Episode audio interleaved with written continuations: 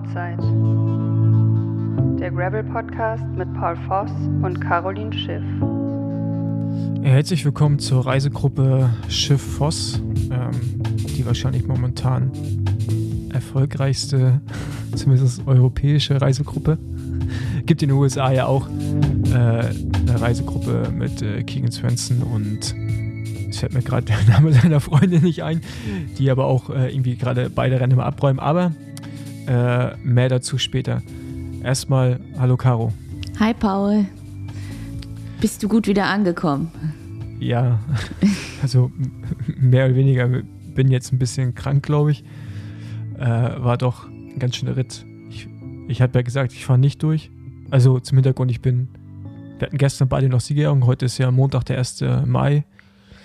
Und gestern am Sonntag hatten wir beide noch Siegerehrung. Du bist dann äh, weitergeflogen und ich bin nach Hause gefahren im Auto, die 1800 Kilometer und bin durchgefahren und das hat ganz schön gezerrt.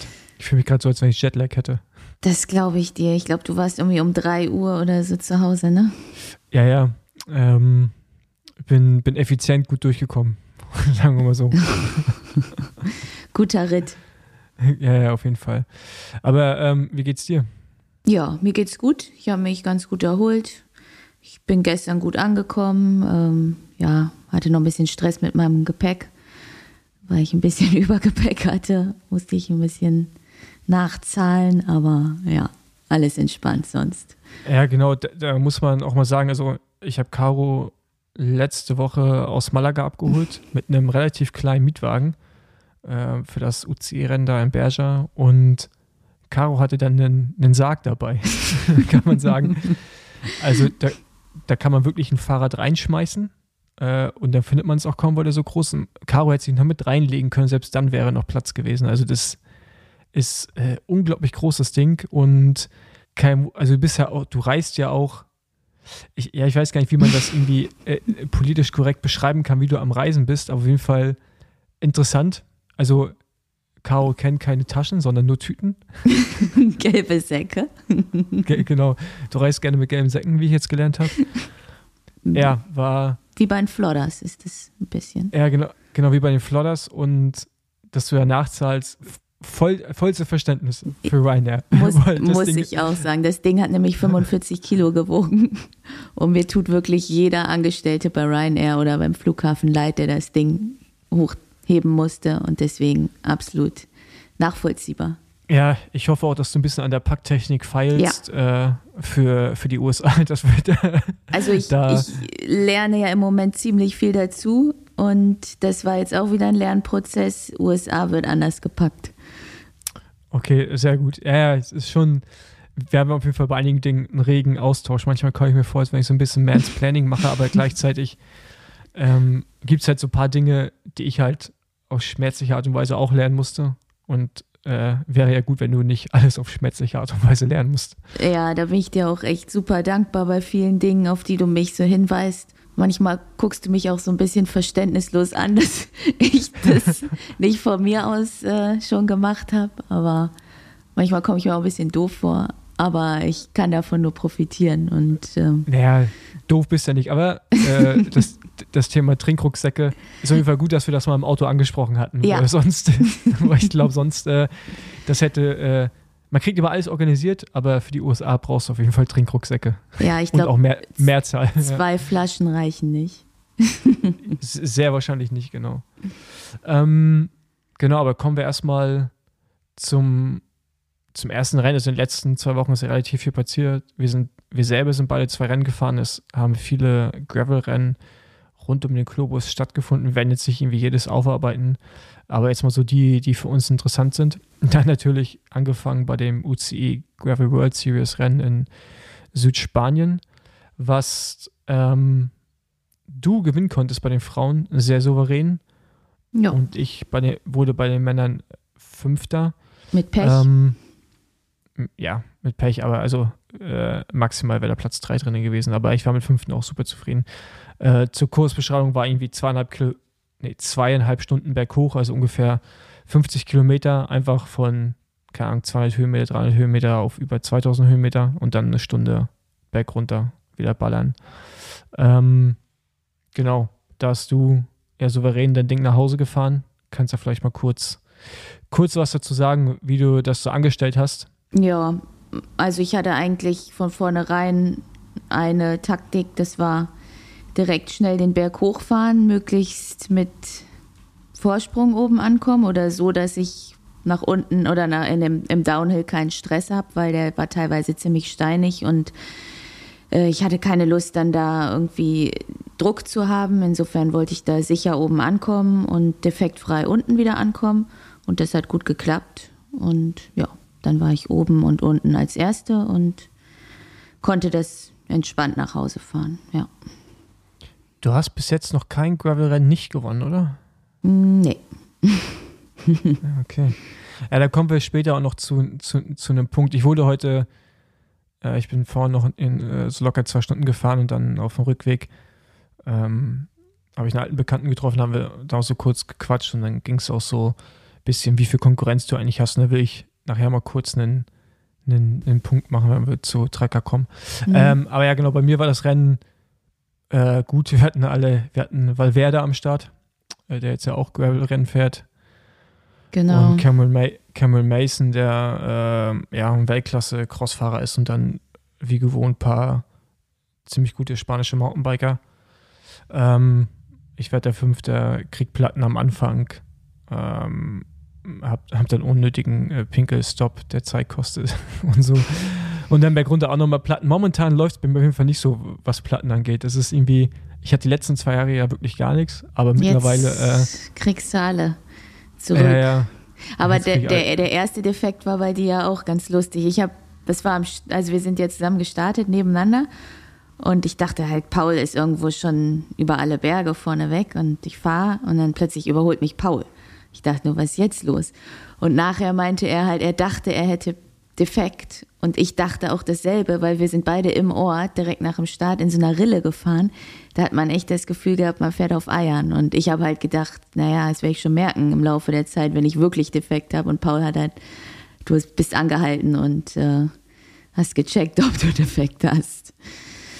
Genau, und das war äh, tatsächlich ein, ein Riesenfehler. Da weil war der da, Zug abgefahren, ne? Nach vorne. Genau, ich, ich war dazu dadurch halt nie mehr in der Spitze drinne und hatte direkt Rückstand. Bin dann einmal wieder fast hingefahren, habe dann aber wirklich einen Platten bekommen ähm, und musste dann wieder von, von vorne anfangen, Leute aufzufahren. Von daher war ich mit dem fünften auch zufrieden und äh, wusste, dass die Beine so ganz gut sind.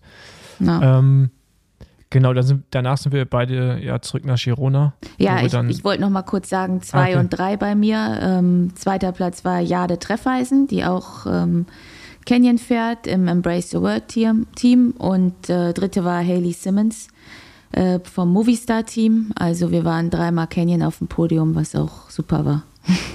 genau. Ähm, dann, ah genau. Ich war übrigens nicht besser Deutscher, sondern äh, äh, Kreuchler war noch ein Platz vor mir. Ähm, auch ein ziemlich starker Rennfahrer, der allerdings nicht so viel internationale Rennen fährt, ähm, aufgrund dessen, dass er halt auch normal arbeitet. Äh, aber auf jeden Fall auch ein, ein guter, talentierter Mann. Ja. Ähm, genau, wir sind dann beide zurück nach Girona. Oder ich bin genau. zurück nach Girona und du bist da mitgekommen. Und dann haben wir eine Woche äh, da verbracht mit Training. Da war übrigens auch interessant. Genau, da war auch äh, interessant, dass du natürlich deinen Sarg dabei hattest und ich, und ich mein Auto auch schon voll hatte mit meinen Sachen, weil ich noch ein Straßenrad dabei hatte und auch ein bisschen Gepäck. Und ich habe nicht, also ich habe schon eher ein größeres Auto, würde ich sagen. ja, aber es war Tetris. aber das, das war, äh, ja, das, sagen wir so, war interessant. War interessant, definitiv. Also ja. packtechnisch sind wir auf jeden Fall gut aufgestellt. ja, ja. Genau. Ähm, haben wir da die Woche verbracht, sind dann am Dienstag die komplette Runde abgefahren von den Tracker 200er Strecke. Ja. Was so im Nachhinein echt Gold wert war. Ja. Dass man wusste, wo es lang geht. Also ich hatte mega Bock drauf, aber ich war mir auch nicht so sicher, ob es die beste Idee für mich ist, das zu machen. Aber ich wollte es einfach machen. Auch im Hinblick auf anbauend. Und ich dachte mir, es tut mir bestimmt nicht schlecht, nochmal eine lange Belastung zu fahren. Und ähm, im Endeffekt, äh, wie du gerade schon gesagt hast, war Gold wert. Also ich wusste an vielen Stellen, auch Schlüsselstellen, was auf mich zukommt, dass ich vorne reinfahren muss. Ja, war echt gut. Genau, und äh, selbst da, ich glaube, unsere Trainingszeit war schon schneller als die Siegerzeit der Frauen im letzten Jahr. Ja, genau, ja, ja, ja. genau, daher, daher, daher, konnte man schon davon ausgehen, dass, und wir sind, wir sind Grundlage gefahren, ne? Also ja. klar, also am Ende ist es schon ein bisschen zügiger, aber das war halt wirklich noch Grundlage, da wusste ich schon, okay, gut. Also die Wahrscheinlichkeit, dass Caro wieder gewinnt, ist, ist da, sagen wir mal so. das ist, ist nicht unwahrscheinlich. Ja. Ähm, genau, aber wir werden gleich näher über Tracker sprechen, weil wir die Svenja Betz gleich dazu holen, die ja hinter dir Zweite geworden ist bei den Frauen und dann können wir nochmal gemeinsam über euer Rennen und über mein Rennen reden, ja. was da so alles passiert ist. Ähm, genau, es gibt noch ein paar andere Rennen, die stattgefunden haben, aber äh, wir hatten ja in den letzten Folgen immer wieder das Thema gemeinsame Ausfahrten angesprochen, dass es da irgendwie eine Plattform geben muss, pipapo. Anscheinend gibt es da was. Äh, ich kannte die Seite nicht, aber äh, die heißt ride.cc, aber also ride mit Doppel-E, R-I dee.cc äh, und da kann man dann ja irgendwie anscheinend so Rides ankündigen und die auch kategorisieren und filtern, pipapo. Also alles, was man so irgendwie braucht. Äh, geht da mal rauf, vielleicht ja, äh, findet ihr da ja irgendwas bei euch in der Nähe und wir wollen da auch mal Outside Rides machen. So, genau. Ähm, mal gucken, wann wir das hinkriegen zeitlich. Äh, vielleicht organisieren wir es ja sogar auch über die Seite dann. Ja. Genau. Ähm, jetzt am Wochenende hat ja nicht nur Tracker stattgefunden, wo es übrigens verschiedene Distanzen gab, 50, 100 Kilometer, 200 Kilometer und die 360. Die 360, muss man sagen, ist so die, die, die, äh, ja, die, die Königs, Königin, Königin äh, Distanz und ähm, genau, die aber halt echt schon sportlich lang ist, so mit so 13, ich glaube, der hat neue Rekordzeit gefahren, der Matthias Marki mit 13 Stunden noch was. Ähm, aber jetzt haben wir auch schon gesagt, dass wir vielleicht nächstes Jahr das auch fahren. Ja. weil, haben weil schon viele gemacht jetzt, ne? Genau, genau, genau. Und vielleicht äh, muss man sich das nächste einfach mal geben. No. Aber, genau, gestern, nee, gestern, vorgestern, nee, gestern war das, ne? Falkenburg. Falkenburg war Sonntag, genau. genau. Und heute ist Montag, ja, also gestern. Genau. Genau, gestern hat der zweite Lauf der UCI, UCI World Series in Falkenburg stattgefunden mhm. und äh, mit reichlicher Beteiligung von Straßenprofis und äh, Crossfahrern, weil das ist ja da alles um die Ecke. Da gewinnt bei den Männern der Timo Kielich, der auch bei Alpecin de Koenig auf der Straße fährt. Äh, Cameron Mason, der auch schon in Berger Zweiter wird. Ich glaube, der wird auch. Ja, der war in Berger Zweiter, meine ich, oder? Oder Dritter. Auf jeden Fall auch auf dem Podium. Podium, ja. Äh, genau, und vor Esteban Aguero, der auch in Berger am Start genau. war. Ich glaube auch, ich glaube, der war auch auf dem Podium. Der war auch sogar. auf dem Podium, meine ich, ja. Genau, ähm, so für uns bekannter Rennfahrer Jasper Okolon wird Fünfter, hat aber am Ende auch Defekte. noch. Äh, genau. genau, defekt. Äh, bester Deutscher wird Heiko Homrichhausen auf Platz 7. Aber was ich mitbekommen habe, dass die da schon wieder mit Zeitrückständen gestartet sind. Echt? Ja, ja. Also ähm, Altersklassen wieder getrennt. Ja, ja, schien wohl so. Und ey, also ich finde das ja so, ey, mhm. keine Ahnung, ja, also ich, ich weiß nicht, was das soll. Die UCI soll sich jetzt eigentlich mal irgendwas einfallen lassen. No. Also, das, du kannst ja nicht, also ich meine, du siehst an den Ergebnissen, das ist, das ist ja kein Breitensport mehr wirklich. Nee. Da fahren halt Profis ja. mit. Und dann mach halt ein Punktesystem oder was weiß ich, aber sorg halt dafür, dass alle zusammen starten und nicht diese Altersklasse-Einstellung mit Zeitrückständen. Das, also das ist halt einfach auch nicht gerecht. Nee. So. Weißt du, wie es bei den Frauen war? Also das weiß ich nämlich auch gar nicht, wo die jetzt mitgestartet sind. Nee, also was wir bei den Ergebnissen hier sehen, die auch schwer zu sortieren sind, weil man nicht Frauen rausfiltern kann. Mhm. Ähm, da steht ja die Netto- und die Bruttozeit. Genau. Müssten wir jetzt mal gucken, was bei der besten Frau. Die hat 3,44,14 und 3,45,02. So, das heißt, das heißt ja, dass sie quasi äh, mit Rückstand gestartet ist. Also ich weiß nicht, wie alt ist sie? 39. Also, also war sie eine ja, und die zweite ist 28, dann war sie definitiv. Was hat die für eine Nettozeit? Die hat 3,45,50 und 3,46,06. Ja, okay, gut, dann ist sie auch so hinter ihr, aber ja, also das ist irgendwie alles so ein bisschen, weiß ich nicht, also muss man sich mal Gedanken machen, das funktioniert so nicht. Mhm. Also es ist halt, das ist ja, es ist halt mittlerweile einfach Profisport, was da vorne betrieben wird und da kannst du nicht so eine Altersklasse-Einstellung nee. machen. Ich meine, so ein Lawrence Tendam, der ist halt Altersklasse 40 bis 45, ey, der hat halt einfach direkt ein paar Minuten Rückstand. Ja, ist, bei so einem Rennen. Na gut, das kann natürlich sein, dass der vorne aufgestellt wurde, weil der Veranstalter kann ja 25 Fahrer in vorne hinstellen, mhm. ja, also individuell. Aber auch das ist ja an keiner so richtigen Maßgabe. Ich habe gehört, in Aachen stehen eventuell auch ehemalige Radprofis, die noch gar kein Gravelrennen gefahren sind, in der ersten Reihe. So, ist, ist in Ordnung, kann man machen, weil Prominenz und die sollten nicht hinten im, im Gemüse ist jetzt nicht abwertend gemeint, sondern aber einfach hinten nicht im Chaos durch die Gegend fahren. Mhm. Das ist schon in Ordnung. Aber eigentlich, aber eigentlich müsste es auch eine Regelung dafür geben, einfach eine feste Regelung, an die sich alle halten müssen. Ja. Aber naja. Ähm, genau, wie sieht es bei den Frauen aus? Genau, bei den Frauen hat Marta Malta aus Holland gewonnen. Ähm, vor Janine Schneider aus Deutschland und dritte wird Tessa Nefies aus Holland. Okay, sehr schön. Ähm, aber da sind die, die Rückstände dann auch schon groß, ne? Ähm, ja, die waren bei dem Rennen eigentlich relativ nah beisammen. Also die ersten beiden waren eine Minute auseinander und Tessa war dann äh, zwei Minuten dahinter, hinter der zweiten. Also ja, genau. Okay. Sehr gut. Ja. Ähm, genau, dann äh, hat in der Zwischenzeit der Startschuss oder vier Startschuss zum, zum Lifetime Grand Prix in den USA.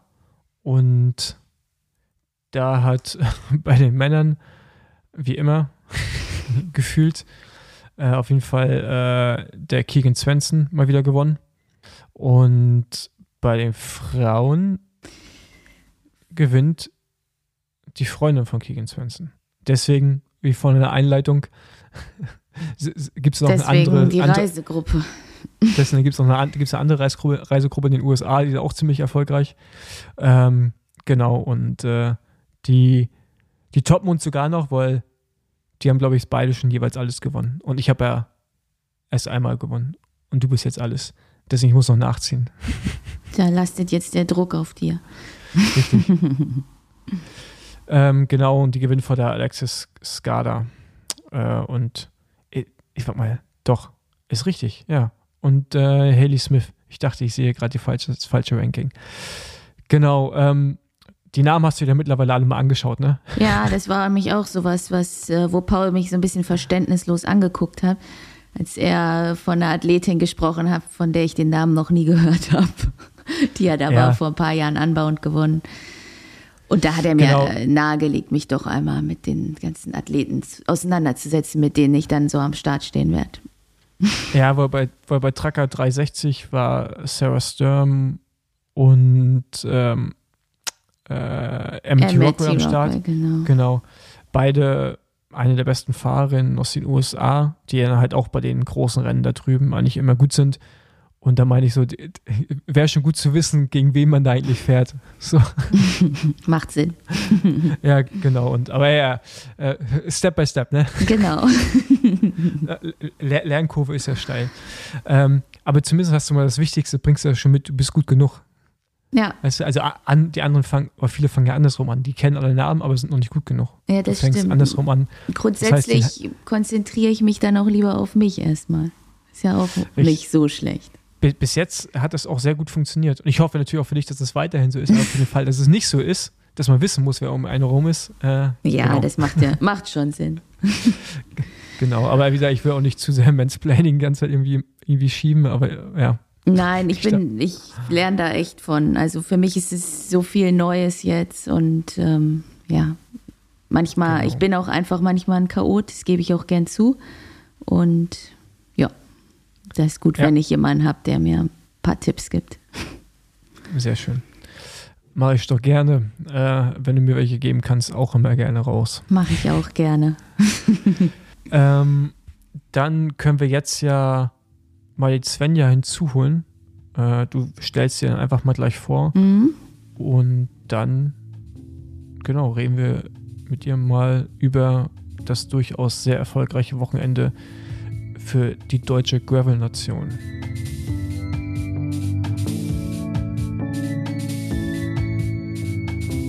Ja, bei uns ist jetzt Svenja Beetz, ähm, 27 Jahre jung, ähm, Profi-Radsportlerin im Team Max Solar Rose Woman Racing. Ähm, hallo Svenja. Ja, hallo Caro und hallo Paul. Hi Svenja. Wie geht's dir? Hast du dich erholt? Bist du wieder zu Hause? Ja, danke. Ähm, genau, ich bin heute Nacht gut nach Hause gekommen. Hat alles geklappt und die Spanienreise äh, hat damit ein kleines Ende genommen. Ja. W wart ihr mit Auto da unten oder äh, seid ihr geflogen? Äh, nee, genau, ich bin auch geflogen. Erst ja nach Berja runter und dann war ich eine Woche da mit meiner Mama und dann jetzt über Trucker in Girona waren meine beiden Eltern dabei und ich bin jetzt aber zurückgeflogen. Okay, nice. Genau. Also sind deine Eltern noch da machen noch Urlaub, oder? Ja, genau. Die waren mit dem Camper unten und bleiben jetzt noch und äh, gucken sich noch ein bisschen die Region da an. Ja, ist, ja, ist ja auch ganz schön. Da sollte man, sollte man mit verbinden, ja. Ja, wenn man schon mal da unten ist, lohnt sich auf jeden Fall.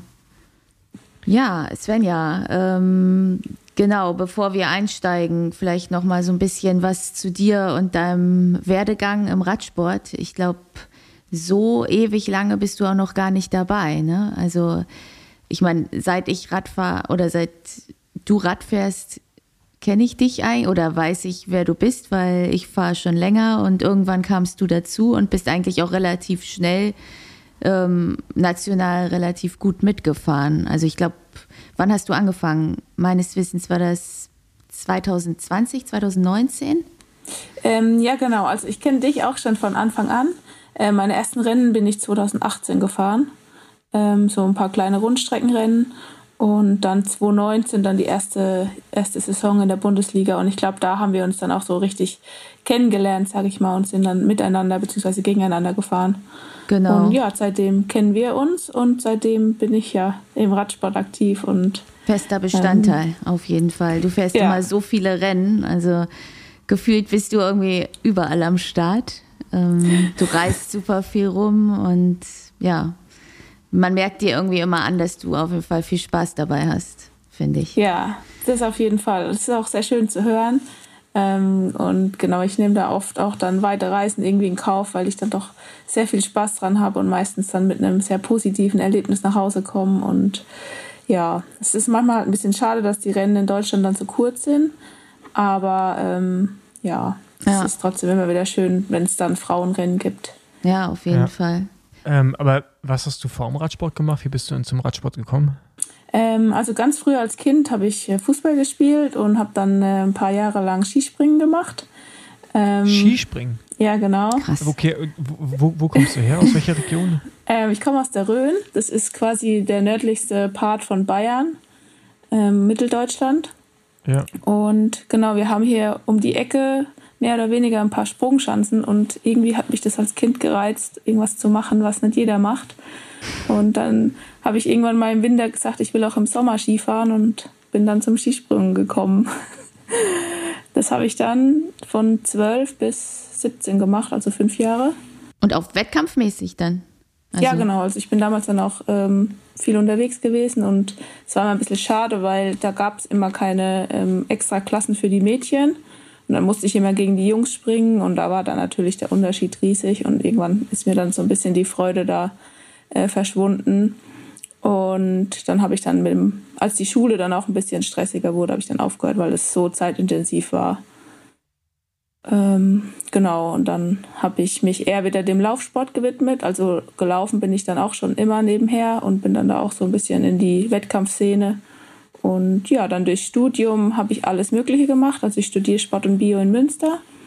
Und da habe ich dann ganz viele verschiedene Sachen ausprobiert und letztendlich bin ich dann 2017 beim Rennradfahren hängen geblieben. Dann ging es aber schon zügig, ne? Ja, genau. Also es war auf jeden Fall eine steile Lernkurve. Ähm, ich habe mich 2017 das erste Mal auf ein Rennrad gesetzt und habe direkt gemerkt, das ist total mein Ding und es ist, macht total viel Spaß und irgendwie voll die Leidenschaft da drin gefunden und dann, ja, 2018 dann die ersten Rennen gefahren und ja, dann ging das immer so weiter und irgendwie war der Weg nie so richtig geplant. Also ich bin irgendwie so ein bisschen immer per Zufall da reingefallen und ja, hat sich dann alles immer so ergeben mit den, mit der Zeit. Mhm. Und du bist dann ja auch äh, zwei Jahre lang im UCI-Team gefahren in Belgien, ne? Genau, das war dann nach, äh, also 2020 war ja dann das schwierige Jahr für uns alle mit Corona und wenigen Rennen und allem. Und da war dann aber ja auf der die Deutsche auf dem Sachsenring, mhm. wo ich ja, ähm, ja knapp dem Titel, äh, ja, wo ich davon rausgefahren war. Ja. Und daraufhin habe ich dann einen, ja, in Anführungszeichen Profivertrag gekriegt äh, in Belgien und war dann jetzt zwei Jahre da unter Vertrag. Und ja, da haben wir uns dann ja auch öfter mal gesehen. Genau, wenn wir beide die schönen belgischen Rennen genossen haben. ja, genossen, mehr oder weniger. äh, genau, auf jeden Fall. Also es war eine tolle Erfahrung und ich möchte das auch nicht zurückgeben, auch wenn es viele Tiefs gab, aber ähm, es gehört irgendwie dazu. Und ja. es ist nochmal eine ganz andere Welt da drüben in Belgien. Also das kann man überhaupt nicht mit den deutschen Rennen vergleichen. Nee, also ja, äh, es ist ja im Männerbereich auch so, dass es äh also ich denke mal, Frauen wahrscheinlich da drüben die Anerkennung auch schon noch einen Ticken höher als in Deutschland. Ja. Hoffe ich zumindest. so. Ja, auf jeden Fall. Und äh, ja, ist halt ein Lernprozess. Also wenn man heile durchkommt, profitiert man davon. Ist halt ziemlich unsicher, dass man heile durchkommt. Also deswegen habe ich es auch nicht mehr gerne gemacht. Ja, also das ging mir dann auch ganz genauso. Ich bin auch relativ viel gestürzt dann in den Klassikern und also ich bin große Rennen mitgefahren und es war schon irgendwie total cool, da dabei zu sein, aber am Ende war es jedes Mal ein Kampf ums Überleben und meist dann an die Startlinie und hatte eigentlich schon so ein, ja, ein bisschen Kribbeln im Bauch, so komme ich heile an oder werde ich wieder äh, rausgecrashed und letztendlich hat man dann natürlich auch den Spaß ein bisschen dabei verloren. Ja. Und ja, irgendwo geht dann auch die Gesundheit vor und dann hat sich das alles so ein bisschen äh, ja, wurde dann immer weniger und ja, dann bin ich 2022, also letztes Jahr im Sommer, dann das erste Gravel-Rennen gefahren und da habe ich dann gedacht, so, boah, das ist also, voll okay. mein Ding. Ganz gut, also das war quasi Gravel-Rennen dann zu machen, war so ein bisschen der Schritt, weil du keinen Bock mehr auf die Straßenrennen in dem Umfang hattest, wegen Sturzgefahr und allem drum und dran. Ähm, das hat sich so ein bisschen durch Zufall ergeben. Äh, Im Ende 2021 habe ich mich einfach für ein Gravel-Rennen angemeldet, weil das irgendwie so ein bisschen äh, ja, popular wurde und irgendwie jeder so ein bisschen Gravel, was ist das eigentlich? Und dann habe ich dieses Gravel-Rennen in Polen entdeckt und das war dann ganz in der Nähe von, ähm, von oder nicht in der Nähe, aber ähm, auf dem Weg nach Gera, wo meine Schwester wohnt. Und dann haben wir gesagt, ja, dann verbinden wir das mit einem äh, Schwesterbesuch und fahren nach Polen. Und so hat sich das dann irgendwie ergeben, dass ich dann da auf die Gravel-Schiene aufgestiegen bin. Also auch eigentlich per Zufall. Mhm. Und dann ja auch direkt relativ erfolgreich, ne? Ich glaube, du hattest ja echt eine gute Gravel-Saison letztes Jahr. Ja, genau. Also das ging direkt mit einem zweiten Platz in dem UCI-Rennen los und erste halt in der Altersklasse. Ähm, ja, und dann natürlich, wenn man irgendwie erfolgreich ist und es einem Spaß macht, dann ist es ja irgendwie noch mal schöner dann auch und man hat irgendwie noch mehr Hunger auf noch mehr Rennen. Ja.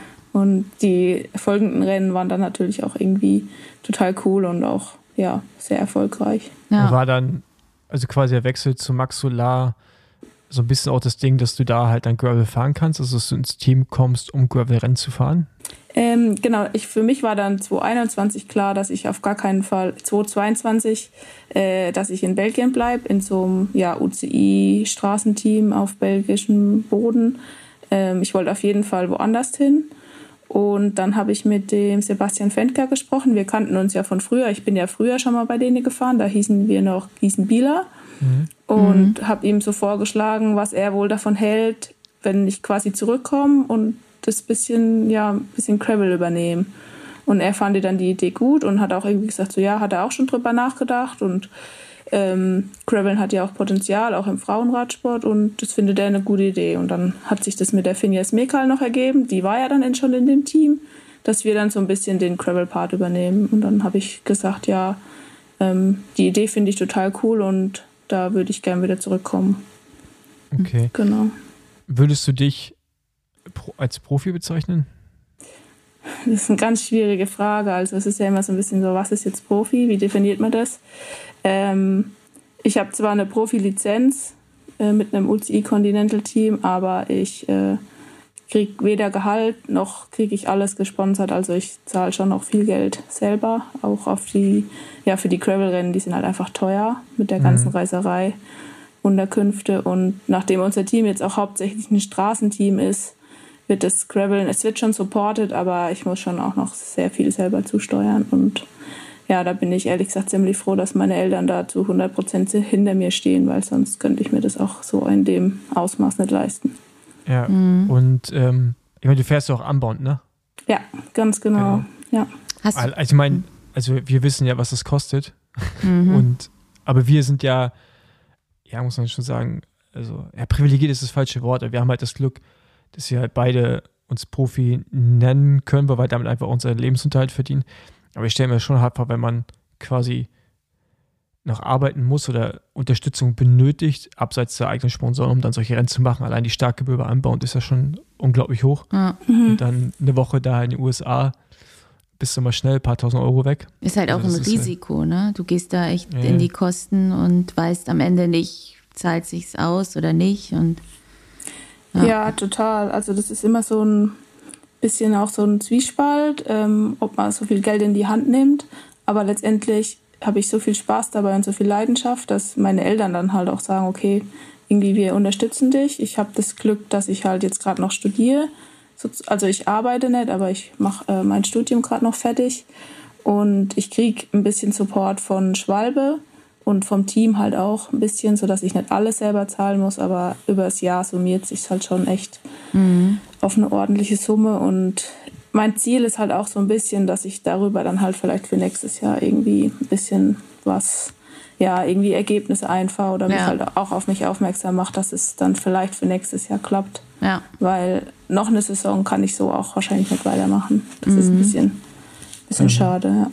Siehst du, also siehst du für dich eine Zukunft auf der Straße auch noch oder ist für dich Gravel gerade so wirklich das Haupt, der Hauptfokus? Ähm, also momentan ist Gravel absolut Hauptfokus.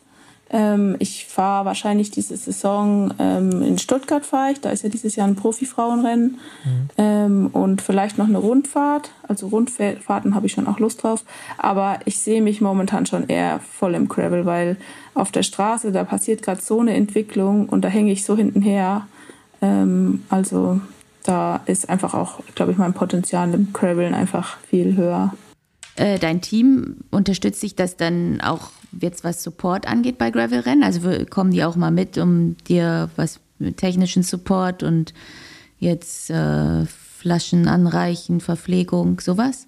Also ähm, ja, genau. Also jetzt zum Beispiel in Aachen ist auf jeden Fall jemand vor Ort. Da ist es halt ein bisschen einfacher mit Logistik. Mhm. Die ausländischen Rennen, die mache ich dann eigentlich auf eigene Faust, weil das kann das Team sich halt auch momentan einfach nicht leisten, dann da jemanden mitzuschicken. Mhm. Da fehlt es halt einfach noch ein bisschen an Budget und die geben sich schon Mühe und wo es geht, unterstützen sie uns. Aber hauptsächlich liegt dann gerade der Fokus dann auf der Straße und da werden dann auch alle Hände benötigt, die irgendwie gerade zur Hand sind.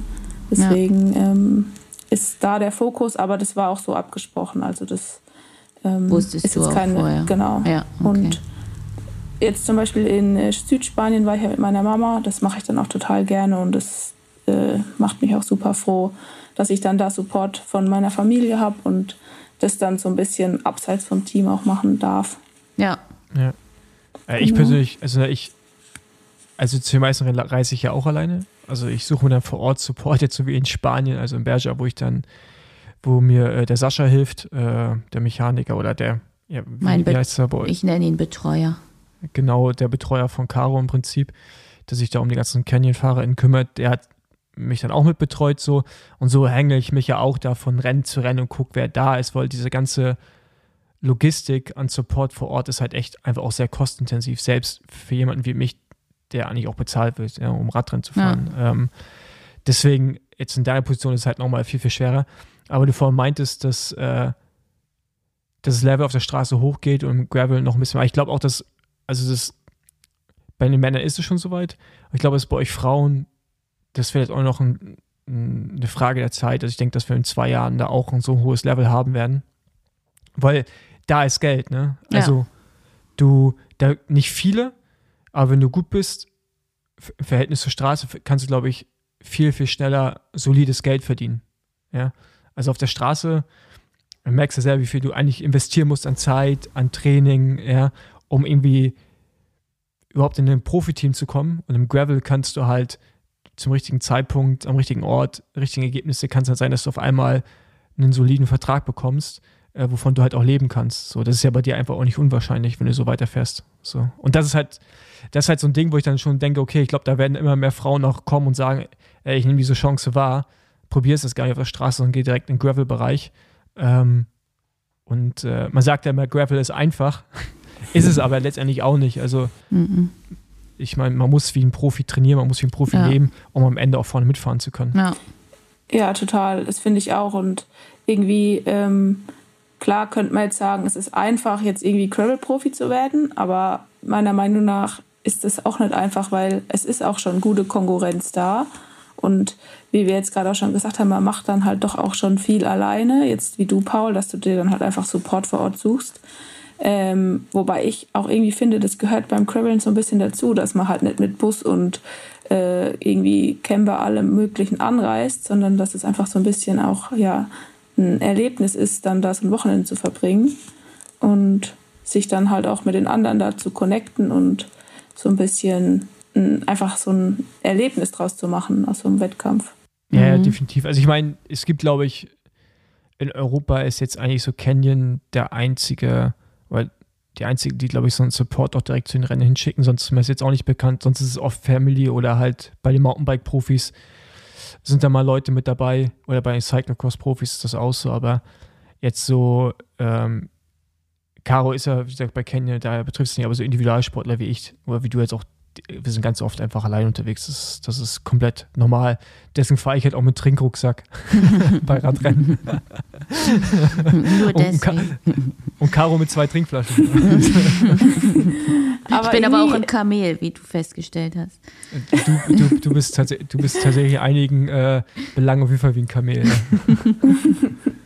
aber so ein bisschen ist es ja auch Teil davon, von diesem Gravel- Ding. Es ist halt einfach unsupported und man hat halt nicht einfach irgendwie Autos, die hinterherfahren und wenn du einen Platten hast, dann wird dir dein Rad ausgetauscht, sondern ja. man ist halt einfach auf sich selbst gestellt und klar könnte man jetzt wieder sagen, oh, es ist voll unfair, die, die da irgendwie vollen Support haben, gegen die, die alleine ankommen, aber ich meine, jetzt so in Europa muss sich das halt auch irgendwie alles noch ein bisschen entwickeln und ich finde es irgendwie richtig cool, dass wir da jetzt auch von Anfang an dabei sind und ich bin richtig happy, dass das irgendwie letztes Jahr so diesen Step bei mir gab, dass ich das da entdeckt habe und dann da jetzt so irgendwie voll dabei bin und mal gucken, wie sich das jetzt alles weiterentwickelt.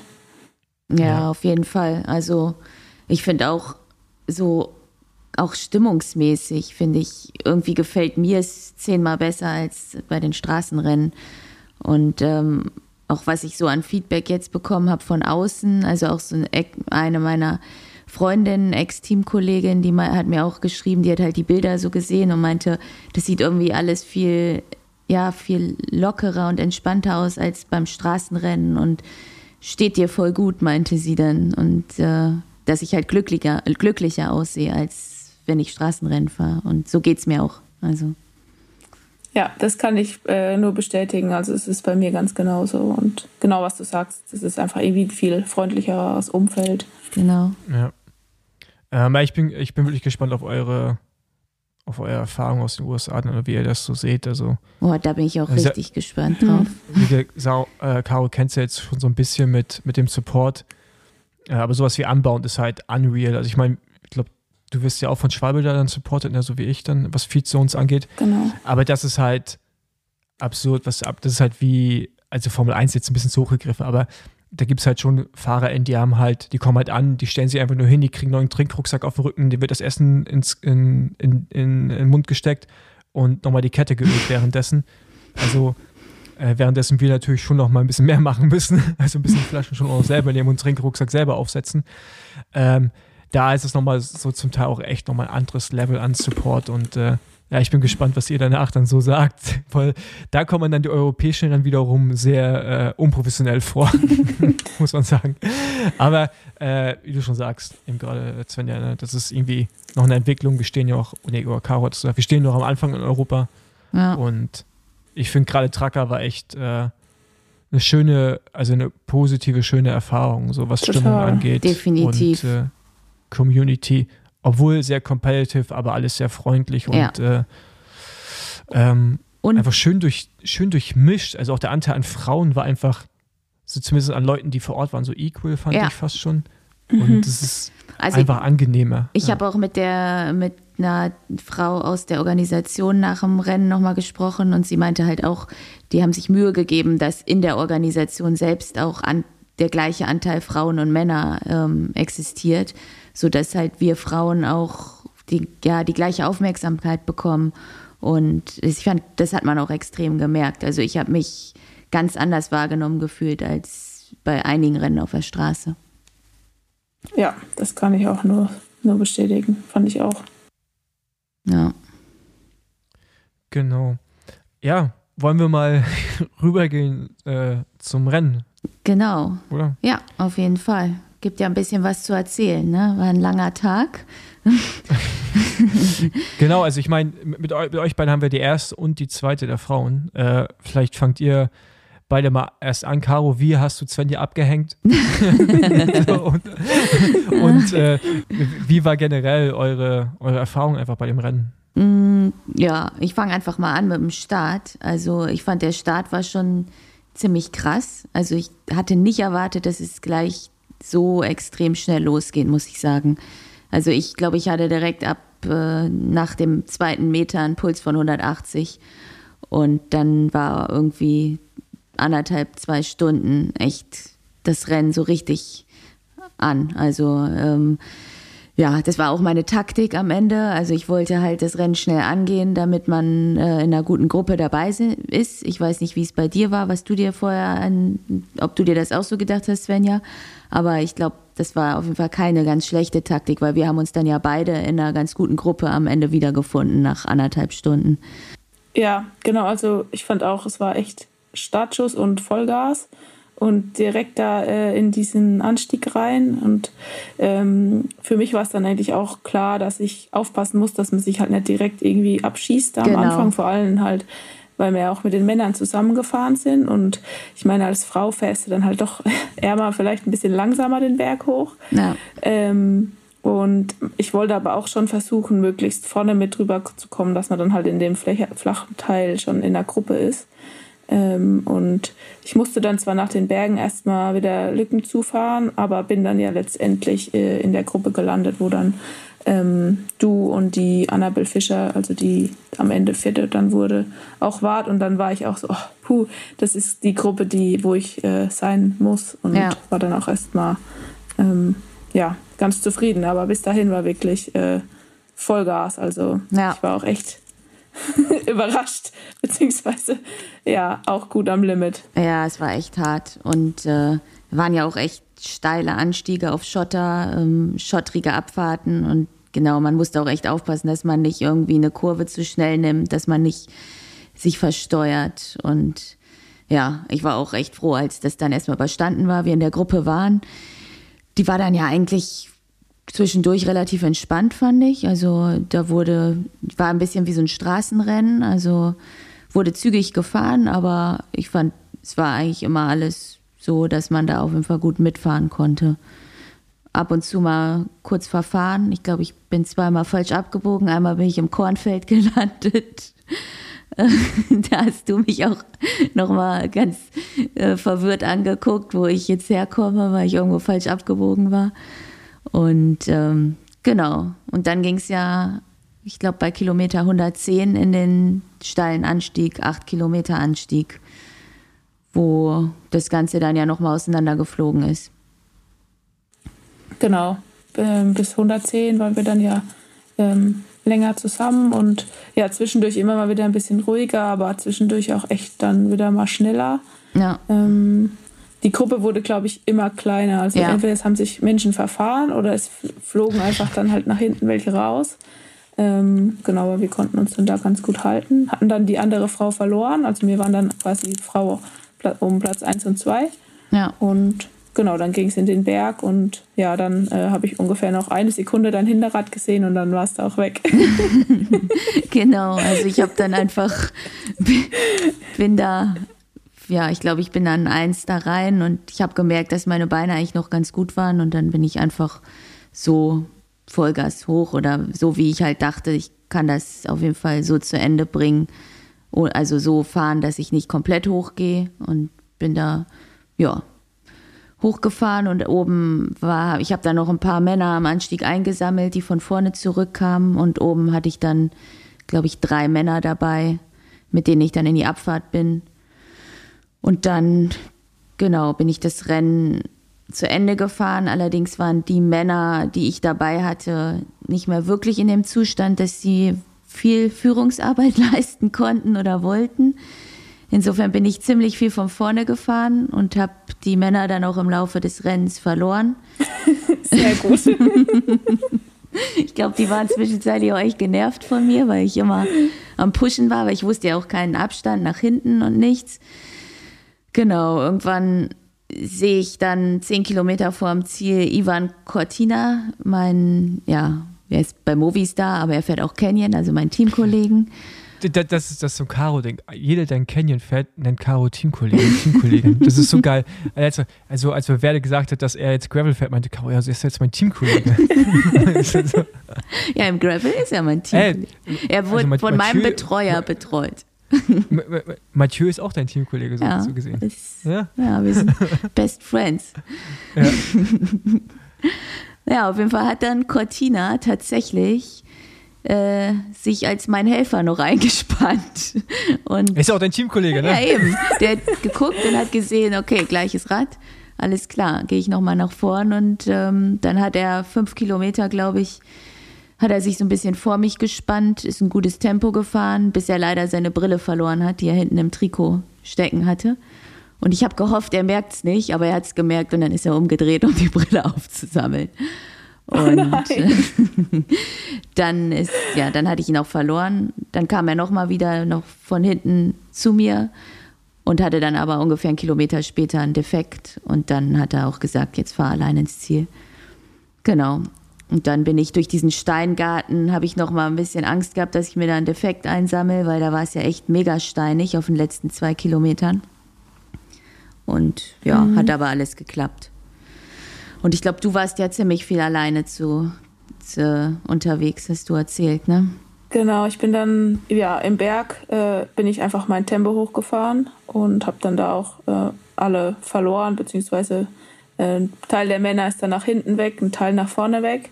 Und bin dann da meinen Stiefel hochgefahren, war auch echt äh, gut am Anschlag, aber ähm, ja, war dann natürlich auch irgendwie komplett unwissend, wie weit die nächste Frau dann hinter uns ist, sodass man dann auch irgendwie denkt, okay, pushen, pushen, pushen. Ja, genau.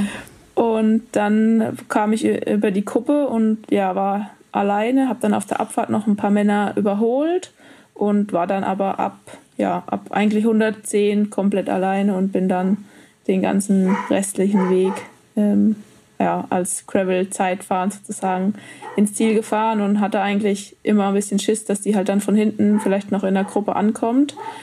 Und ja, hatte aber auch gedacht, so nach vorne kann auch noch alles passieren. Also jetzt nicht, dass ich irgendwie ähm, rausnehme oder so, sondern ich habe dann echt ja, durchgezogen und äh, zwischendurch habe ich mir so gedacht, hey, was machst du hier eigentlich? ähm, zwischendurch hatte ich dann aber auch wieder richtig äh, Spaß und dachte mir nur so, ja, komm, fahr einfach. Und ja, dann war ich auf jeden Fall ziemlich glücklich, als ich dann irgendwann gecheckt habe, okay, jetzt kommt von hinten auch keiner mehr. Und ja. dann als ja, zwei ins Ziel gefahren bin. Es war sehr emotional und äh, ja, ein wunderschönes Gefühl. Ja, ja, bei mir auch. Und mir wurde auch zwischenzeitlich gesagt, dass Paul führt. Äh, ich glaube, so, keine Ahnung, 20 Kilometer vorm Ziel hat uns unser Fotograf Nils hat mir zugerufen, Paul führt. Und das hat mich natürlich auch nochmal mega motiviert und total gefreut. Und genau im Ziel ähm, wusste ich dann eben auch, dass Paul auch gewonnen hat. Und das war dann nochmal doppelt cool. Also.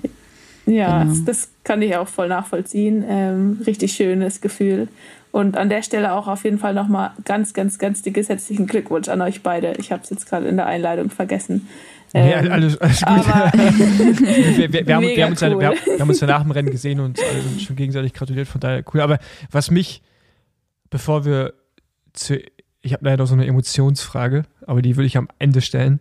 Aber was mich noch interessieren würde, hättet ihr es gut gefunden, ein Rennen alleine zu haben oder fandet ihr es jetzt gut, mit den Männern zusammen zu starten? Mm, also ich fand es in dem Fall gut, dass wir mit den Männern gestartet sind, weil wir wirklich, weil es nicht so viele Frauen waren und dadurch eben auch ein gutes Rennen am Anfang war. Also durch das hohe Tempo, ähm, ja, war irgendwie eine Dynamik da. Ich glaube, die hätten wir als reines Frauenfeld so nicht gehabt. Ähm, ich denke, da muss sich der Frauen Gravelsport noch ein bisschen entwickeln, dass es auch gerechtfertigt ist, dass wir bei so einem Rennen dann auch einen eigenen Start haben. Das ist also meine Meinung. Ich weiß nicht, wie du das siehst, Svenja. Mhm. Ähm, auch sehr, sehr ähnlich. Also ähm, klar ist es irgendwie ein bisschen verzogen, was die reine Leistung angeht, weil man natürlich irgendwie bei den Männern mitfahren können muss. Aber wie gesagt, also wenn die, ähm, wenn wir einen eigenen Frauenstart gehabt hätten, dann wäre es wahrscheinlich auch nicht so ein richtig krasses, also man hätte sich wahrscheinlich auch viel angeguckt ja. und letztendlich wären wir wahrscheinlich doch wieder in Männer reingefahren oder Männer wären von hinten gekommen. Und irgendwie finde ich auch beim Graveln das ganz cool, dass man einfach mit den Männern fährt und es einfach irgendwie gleichberechtigt ja. ist, dass wir die gleiche Strecke fahren, dass wir gleichzeitig losfahren, dass da kein Unterschied gemacht wird. Und ja, es ist auch irgendwie nochmal eine ganz andere Herausforderung, dann mit den, ähm, mit den Männern dann zu, zu fahren. Also ja. Bei so einem das Event finde ich es auf jeden Fall cool, wenn das zusammen ist. Ja, also ich meine, bei Anbau, wir habt ja getrennten Start, aber da ist auch natürlich, das ist ja das so gesehen, die, Welt, die, die inoffizielle Weltmeisterschaft, da ist eine ganz andere Dichte nochmal genau. da. Und also da braucht ihr auch ein einzelnes Rennen. Was ich jetzt einfach schade finde, weil mir es jetzt bei beiden Rennen aufgefallen ist, also UCI und jetzt bei Tracker, dass du natürlich als Siegerin der Frauen gehst du unter, ne? Also bei mir war schon Turbo Babo so mit Ankunft. Mhm. War natürlich auch irgendwie auch dramatisch jetzt in dem Fall, aber ähm, bei, also die, die Kommentatoren haben ihr Bestes gegeben, um Caro hervorzuheben. Ja. Und auch dich, Svenja, als sie reinkommt. Das war eigentlich schon ganz, ganz gut, aber du hast natürlich immer Männer im Hintergrund. Du hast dann nie so dein Ding alleine. Mhm. Ähm, also, bei der UCI fand, bei UCI fand ich es krass, da ist es, also da ist Caro einfach ins Ziel reingerollt. So. Ja, ja, also Berger war es wirklich krass, da hat es einfach keinen interessiert. Ich habe deswegen auch gar nicht irgendwie, als ich reingefahren bin, jetzt, ich bin halt einfach reingefahren, weil ich wusste, es interessiert jetzt gerade eh keinen. Wahrscheinlich weiß auch gerade keiner, dass ich die Erste bin. Und ähm, Trucker, muss ich sagen, habe ich mich schon gut wahrgenommen gefühlt. Und das hast du ja auch gerade gesagt, die Sprecher und der Veranstalter haben sich wirklich Mühe gegeben, das hervorzuheben. Und äh, da habe ich mich auf jeden Fall auch als Siegerin gefühlt. Ja. Gut. Ähm, Genau, ja. jetzt erzähl du. ja, äh, genau mein Rennen, aber im Prinzip äh, auch so ein bisschen eigentlich gleiche Taktik wie bei dir, ne? Ja. Äh, äh am Anfang vorne bleiben. Äh, der Start war ja schon echt sehr technisch, wollte da einfach auch irgendwie äh, Stürzen aus dem Weg gehen und aber es hat einfach viel zu viel weh getan. Ich weiß nicht, wie es bei euch ist, aber bei mir ist so, wenn ich weiß, ich habe so einen Plan im Kopf und ich werde am Anfang schon auch tief gehen, aber dann ist es einfach, wenn es dann so ein Ticken zu hart ist und das tut mhm. mental weh und man denkt, alle drumherum sind irgendwie stärker mhm. als man mhm. selbst. So, mir ging es genauso. Also ich ja. dachte auch, als ich losgefahren bin, so in den ersten Minuten, oh, richtiges Scheißbein dran. Und zu viel Müsli gegessen. ja, ähm, auf jeden Fall, genau, das, da gab es so die ersten Selbstzweifel, aber was halt auch krass ist, das ist halt immer wieder das Gleiche. Ne? Du hast halt so Leute, die können halt einfach an so einem Start richtig, auch so über drei Stunden, aber halt so diesen, diese Gravel-Rennen, wie wir sie jetzt halt irgendwie fahren, die, also die nicht UCI sind, ähm, sind einfach um die sechs Stunden, sieben Stunden, acht Stunden. Ja, und da passiert halt so viel in der zweiten Hälfte. Ähm, und das war natürlich da auch wieder voll. Also ja, am Anfang irgendwie Kräfte gespart, dann dieser lange Teil wie bei euch auch bis zum Berg war bei uns eigentlich auch so ein bisschen Rumgetaktiererei war zum Teil auch echt zügig. Wir hatten 34er Schnitt, glaube ich, bis zum Berg oder mehr sogar. Das war auch absurd schnell. Ähm, und dann ging es eigentlich in den letzten Berg rein oder diesen langen Berg, äh, wo ich mir schon auch vorgenommen hatte, zu attackieren. Nicht unbedingt zu 100% mit dem Gedanken, solo zu fahren von da an, aber auf jeden Fall das so weit runter zu dezimieren, dass es am Ende nicht unbedingt auf Taktik ankommt, weil ich keinen Bock hatte auf so ein Entschuldigung für die Wortwahl, aber so aus so Angepisse. Also ich weiß nicht, wie es bei den Frauen ist, aber bei den Männern ist ganz oft einfach, dass du hast Leute, die einfach nie führen. So, das sind immer die gleichen. Äh, und in meinen auf sterbenden Schwanen machen, auf sowas habe ich ja halt gar keinen Bock. Mhm. So. Und äh, ähm, sind halt in den Berg reingefahren und ich dachte die ganze Zeit, mein Powermeter wäre kaputt. Dass der die falschen Watt anzeigt. Dass der zu viel anzeigt. anzeigt, oder was? Ja, genau, dass er zu viel anzeigt, weil sich die äh, relativ viel Watt sehr leicht angefühlt haben. Mhm. Aber Zum ja Glück gut. zum Glück schien es äh, gestimmt, oder ja, war, waren die korrekt. zu, zu meiner Überraschung. Äh, auf jeden Fall bin ich immer bei der Hälfte einfach losgefahren, äh, weil es mir echt zu langsam war. Und ähm, da war ich sehr überrascht, einfach dann auch nur mit 95 Prozent einfach wegfahren zu können und so kontrolliert.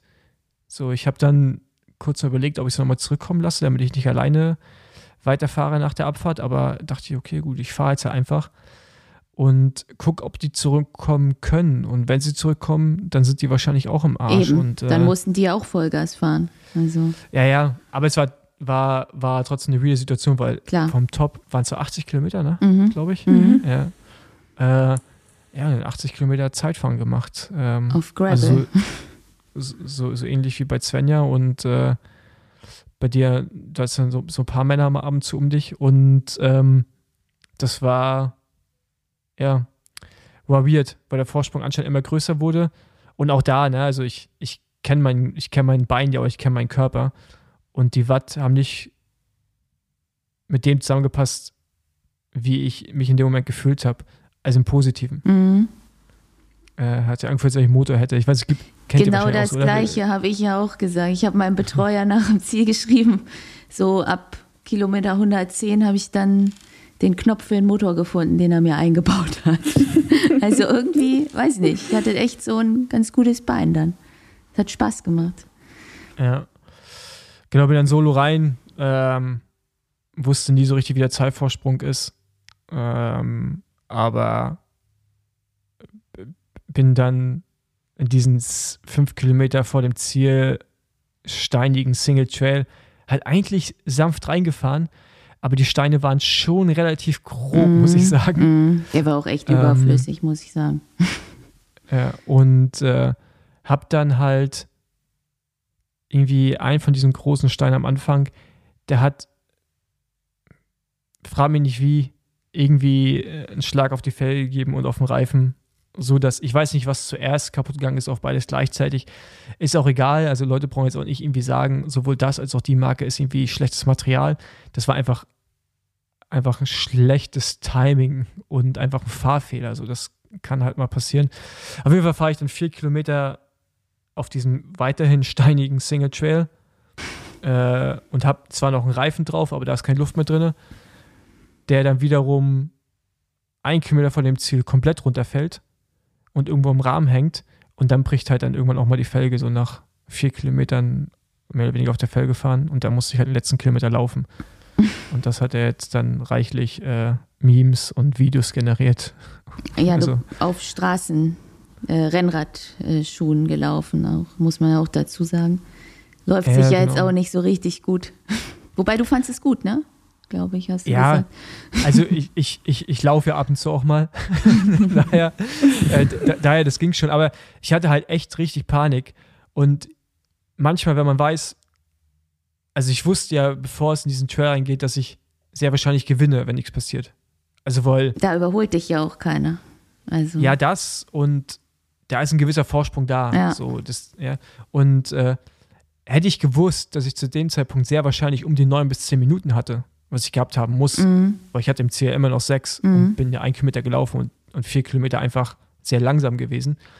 Ähm, dann hätte ich wahrscheinlich einfach einen Schlauch reingezogen, hätte geguckt, ob das funktioniert, aber ich habe halt nie einen Zeitrückstand gehabt Mhm. äh, und bin deshalb natürlich irgendwie voll auf Materialschlacht da durchgefahren. aber äh, ja, das war auf jeden Fall komplett, komplett so. Und ich habe mir halt, bevor ich da reingefahren bin, gedacht, okay, wie kann ich jetzt über die Ziellinie fahren? Welche Siegerpose mache ich? und ich, und ich, ich habe mir echt vorgestellt, so wie Mountainbike machen die das so ganz oft oder im Cross, weißt du, über, kurz vor der Ziellinie Das anhalten, Rad, Rad, hoch, hochheben, ja, ja. so, ge- gehst mit dem Rad über die Ziellinie. So hatte ich es mir vorgestellt. Ah, das wollte ich am Ende nicht mehr machen. Ich bin zwar übers, über die Ziellinie gelaufen, auch mit dem Rad in der Hand, aber anders. und äh, habe das Rad dann nicht mal in die Luft gehalten, weil das, das sah nicht so gut aus. Nee. Ähm, aber ja, sowas passiert halt, ne, wenn man sich zu früh darüber Gedanken macht, wie man dann aussieht auf dem Siegerfoto.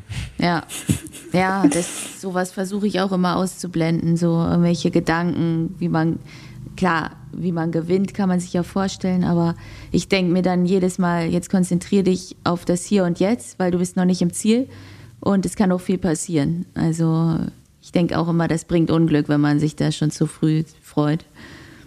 Ja, ja, aber du hast ja auf jeden Fall für deine Sponsoren das Material bis aufs Äußerste getestet und das ist ja auch immer Sinn eines Sponsorings.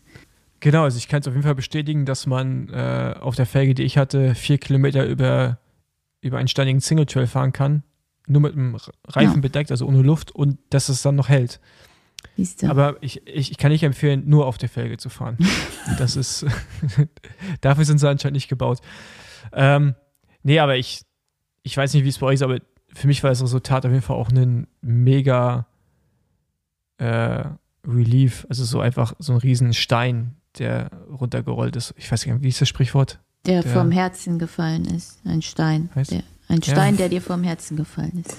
Oder? Ja, auf jeden Fall. Ja. ja Warst du erleichtert, so, dass du jetzt so ein Rennen gewonnen hast? Ja, genau, auf ja. jeden Fall Druck, Druck weg. Genau. Ähm, ja, ich glaube, bei dir ist es aber ja auch noch, du machst das ja jetzt auch schon bisschen länger und ähm, genau, du bist da ja auch in Deutschland so auch mit der Einzige, der das so in dem Ausmaß macht.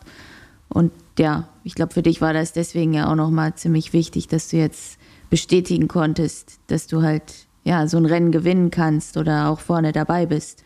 Ja, ja, ähm, auf jeden Fall.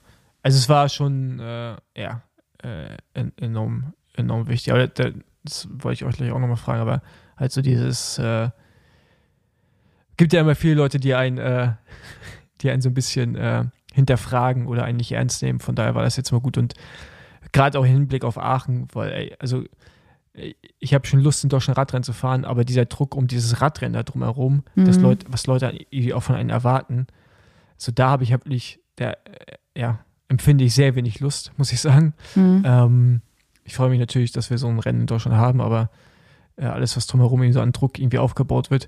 Von daher bin ich jetzt froh, das irgendwie gewonnen zu haben und äh, jetzt kann in Aachen halt irgendwie auch passieren. Also ist mir so ein bisschen egal und äh, so die nächsten wichtigen Rennen in den USA ähm, kann man irgendwie auch noch ein bisschen breiterer Brust reingehen und mit dem Wissen, dass man irgendwie weiß, was man zu tun hat. Das ich kann mich halt, ne, das ist für mich,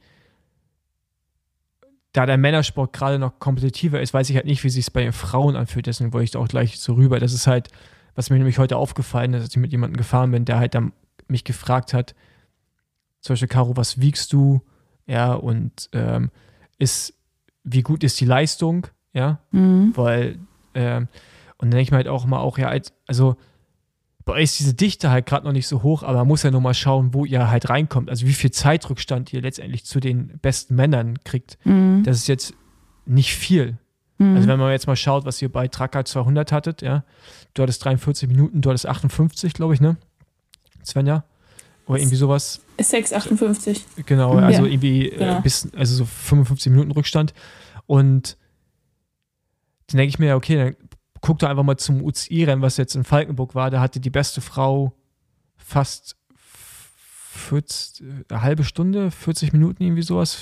Auf jeden Fall prozentual gesehen einen viel, viel größeren Rückstand bei der Hälfte der Distanz. Mhm. Ja. Und klar ist jetzt ist bei euch die Dichte noch nicht so da, aber es geht am Ende auch um die, um die, um die Leistung, die abgerufen wird und äh, man muss es immer in so einem anderen Kontext irgendwie auch sehen und da finde ich, dass da manchmal so ein bisschen die Diskussion halt auch so schade, dass halt dann irgendwie auch so, so gesprochen wird, dass man versucht, nicht unbedingt bewusst Leistung abzuwerten, aber halt so quasi. Das äh, zu hinterfragen. Ja, genau. Mhm. Also es ist halt gerade so, wie es ist. So, das kann gut sein, dass, dass wenn du in die USA gehst, dass du auf einmal die Rennen nicht mehr gewinnst. Ja, klar. Und, da, und das ist dann auch in Ordnung, weil das heißt, man kommt nach Hause und muss weiterarbeiten, genau. weiterarbeiten. Und für dich, Sven, ja genauso. Ich meine, dein Ziel ist es ja nicht, immer Zweite zu sein. Ja, du willst ja auch Caro schlagen. Ja. So, ja.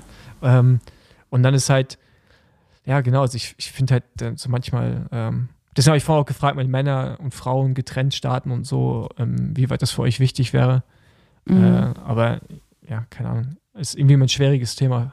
Ja, ja, das, das stimmt, weil ja, es ist eben so, dass bei uns ist die Dichte noch nicht so da, aber ich glaube trotzdem, dass, was du auch gesagt hast, ist, haben wir da auf jeden Fall eine ordentliche Leistung abgeliefert bei dem Rennen und ähm, ja, ich kann für meinen, für, für mich nur sagen, dass ich fit bin und ähm, dass die Leistung auf jeden Fall nicht schlecht ist und Nein, nein, nein, also wieso, so war es auch gerade gar nein, nicht gemeint. Nein, nicht, dass also, das weiß halt, ich, dass es von ja. dir nicht so gemeint war, aber ich ja. weiß, dass oft dieses Hinterfragen kommt von anderen, ähm, die es halt nicht einschätzen können, wie es ist.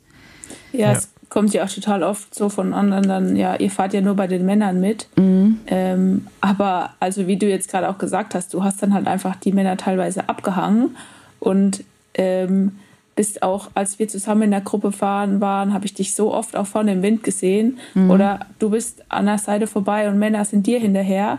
Und dann ist es halt auch einfach unfair zu sagen, so ja, die Frauen fahren ja nur bei den Männern mit. Also das stimmt auch einfach nicht. Ja. Und ähm, also die Leistung, dass man die irgendwie schmälert, das ist, ja, finde ich auch irgendwie schade.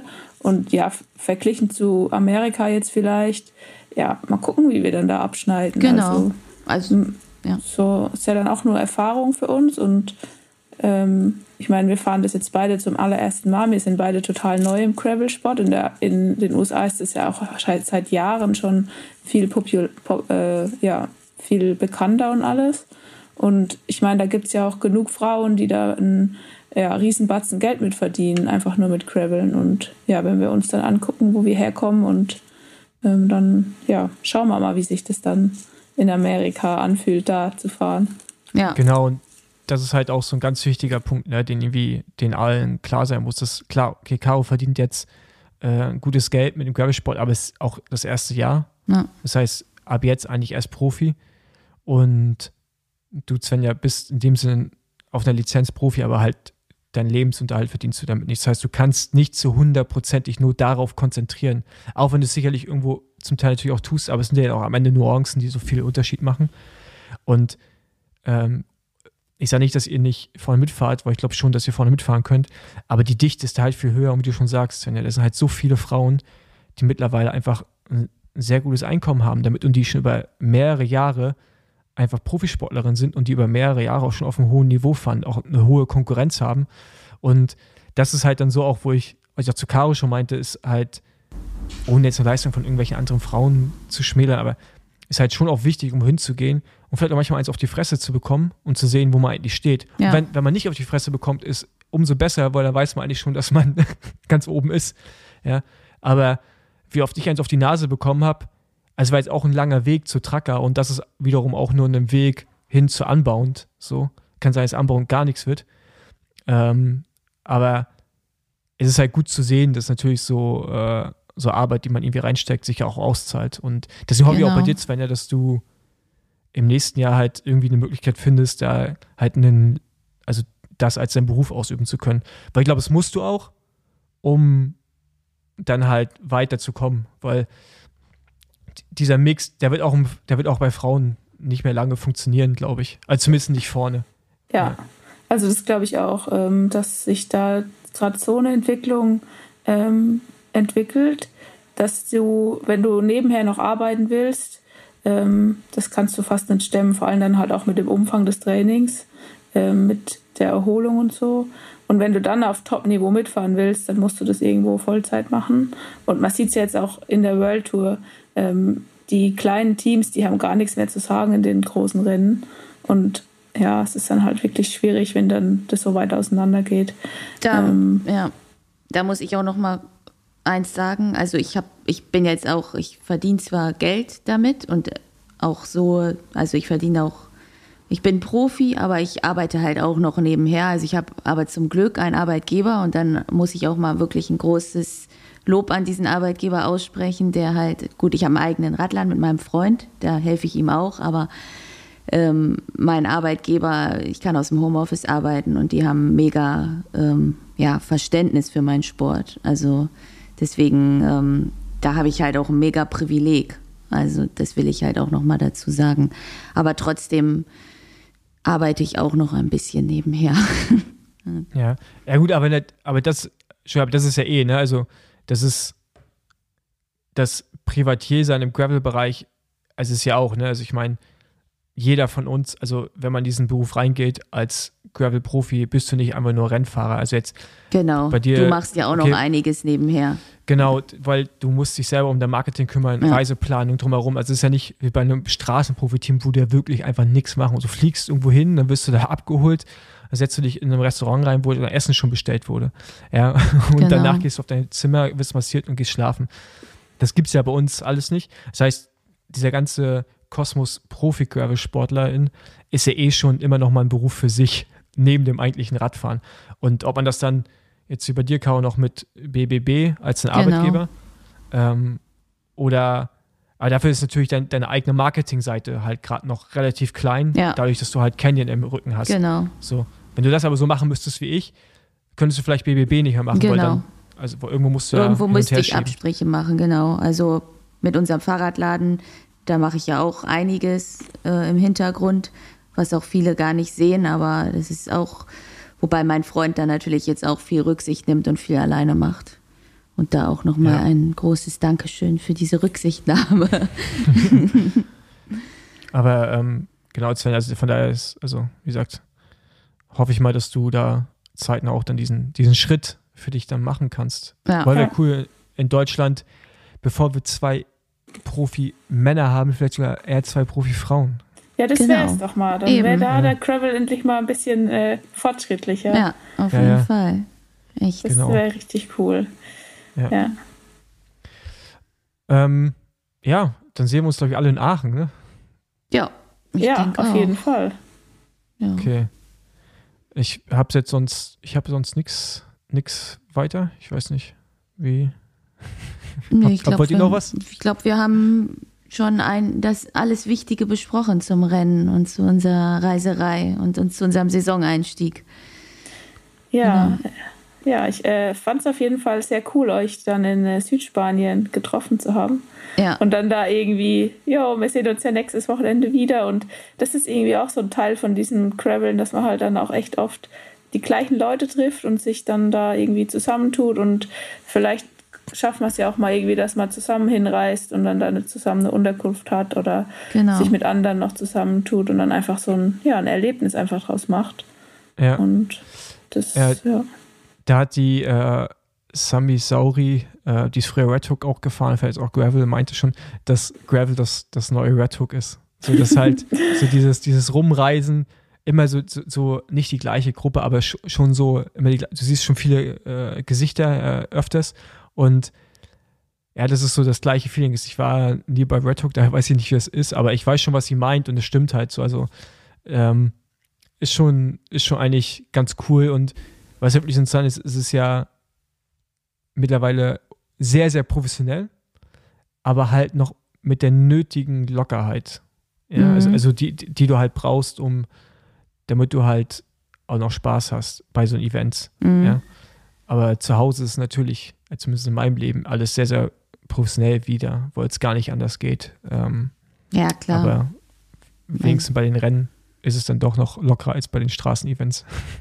Ja, auf jeden Fall. Also wie ich auch schon gesagt habe, ich fand die Stimmung einfach angenehmer und alle sind irgendwie freundlicher und entspannter und unter den Frauen auch fand ich irgendwie, ich fand es mhm. netter irgendwie. Ja, also ich muss auch sagen, ich habe das letztes Jahr sehr oft die Erfahrung gemacht in den Gravel-Rennen. Meist klar, während des Rennens ist man irgendwie Konkurrenz, aber davor und danach, dann ist man einfach super gut miteinander. Mhm. Und dann bin ich ja die Weltmeisterschaft im Oktober gefahren und da kamen ja dann auch sehr viele Elite-Frauen von der Straße rüber. Und es war von Anfang an, es war wie, der, wie beim Straßenrennen. Da hat keiner irgendwie mal ähm, sich gegenseitig irgendwie ja mal was Positives gesagt oder da war so ein Konkurrenzkampf. Ähm, und das mhm. war dann auch für mich so ein richtig kleiner Schock zurück auf die Straße.